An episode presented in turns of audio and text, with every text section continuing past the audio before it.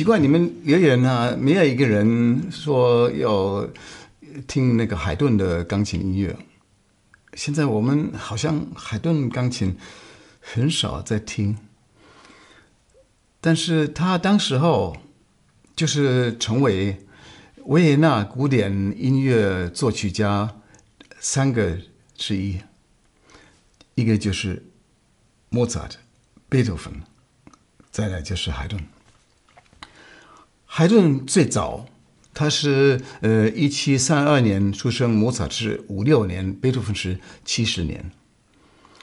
嗯，他他的他算是长寿的，呃，他活七十七岁。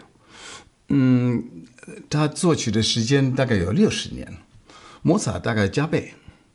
嗯，那贝多芬当做他的学生，莫扎当做他的朋友，他叫海顿，呃。海顿爸爸，因为海顿对他很好，也支持他。海顿当时应该说是呃最理想的这个音乐事业，最成功。他写作非常的多，而且他呃对那个交响乐啊，嗯、呃，钢琴那个奏鸣曲啊，还有协奏曲，还有那个弦乐四重奏，嗯，有都有很很大的贡献。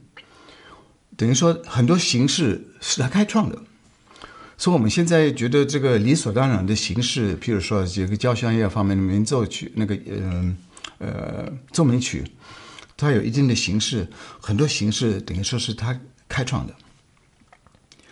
他的交响曲写了一百多，钢琴奏鸣曲五十多，还有那个弦乐四重奏也是五十五十几个啊。所以，非常的丰富。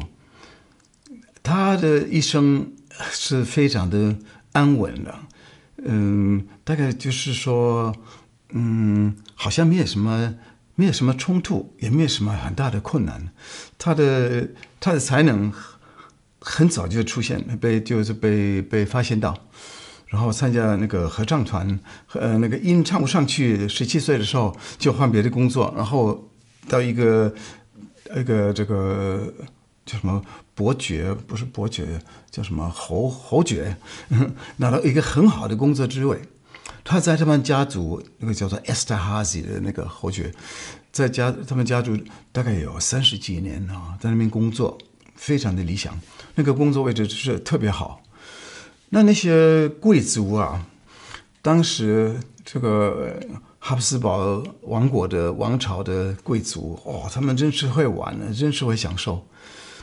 节日一大堆，没有几天，大概是一个节日，不是宗教的节日，就是什么生日啊，什么国王的生日，什么皇后的生日啊，他都在作曲。所以他在这个在呃这个侯爵的家族里面，在他的宫殿，他负责呃团长呃指挥作曲啊。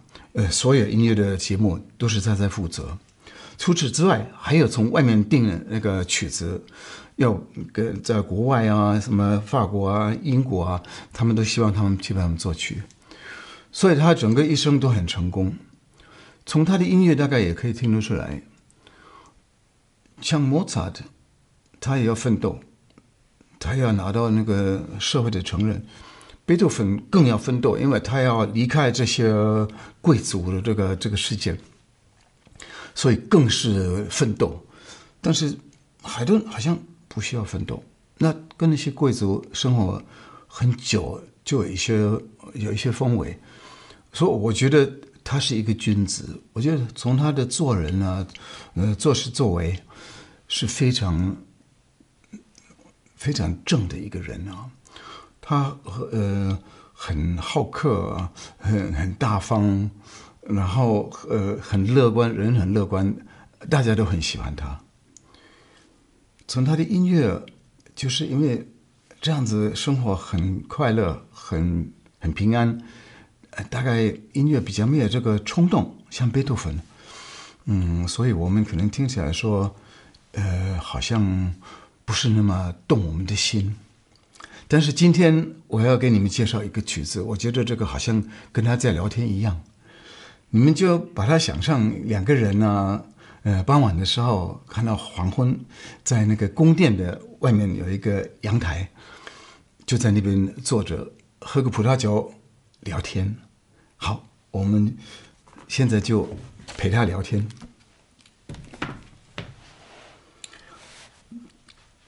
从他的那个曲子，好像我可以感觉到他有很多的，呃，哦，是这样子吗？嗯，哦，你就是说，嗯，换一句话说，呃，怎么样？有很多的问号，有很多的感叹号，这种好像那种对话型的啊。那里面也有其他的其他的情节，呃，其他的内容啊。但是最后又回到原来的主题，好像又在很舒服的聊天。到最后好像舍不得离开，舍不得告辞。你可以最后听到一个 “Good night” 晚安这种感觉，然后那个曲子就结束了。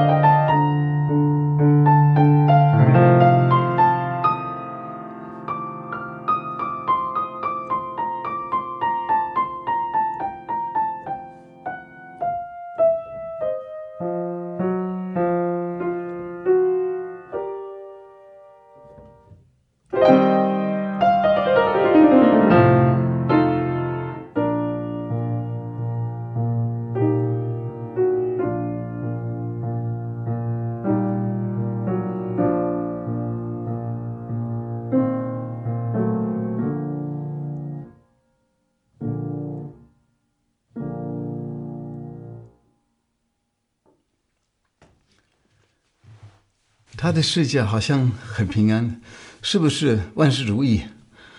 那倒不至于。我相信每一个人的生平里面都有一段很难念的经。他呢，他夫人不喜欢音乐，就根本就不理他那一套，所以常常吵架。不喜欢音乐，那海顿是怎么处理这个问题呢？我不知道，因为他不告诉我们，因为他是一个君子。